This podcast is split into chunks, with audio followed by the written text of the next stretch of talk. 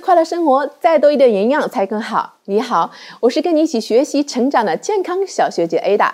今天我们一起来了解健康生活的知识点是维生素。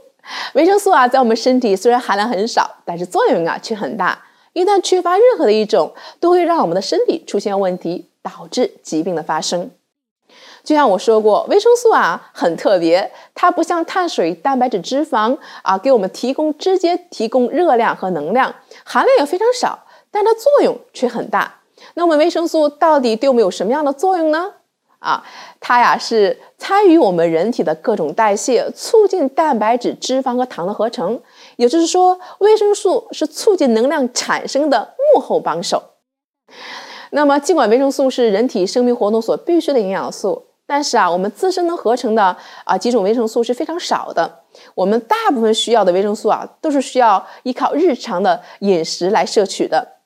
那么，虽然我们对维生素的需要是非常小，通常用毫克甚至微克来计算，但是啊，我们身体由于不能合成或者合成的不足，经常要由食物和维生素补剂来作为额外的营养补充。还有一点呢，我们要注意的是，维生素啊，并不是人体能量的重要来源，但是我们体内的新陈代谢和能量之间相互转化，都是需要它来调节。换句话说呀，维生素在我们人体各方面的生理活动都具有不可代替的调节作用。无论是我们在运动，还是睡觉，还是呼吸，还是排汗的时候，都离不开维生素的调节。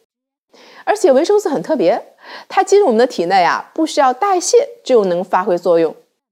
在我们所吃的食物里面，像一些蛋白质啊、脂肪和碳水这些营养素啊，都要经过身体的一些代谢、消化啊，才能被人体吸收。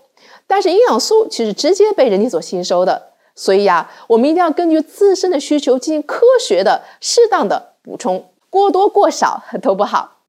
最后一点呢，我想跟大家说的是，多数的维生素啊都是非常敏感的物质，很多维生素都比较脆弱，比如说遇到光。热、湿气和空气啊，就会立刻遭到破坏。所以啊，很多专家建议我们维生素保鲜的理念。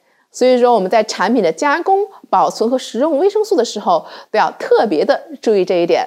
好了，今天就是我为大家介绍的关于维生素的小知识，你介绍了吗？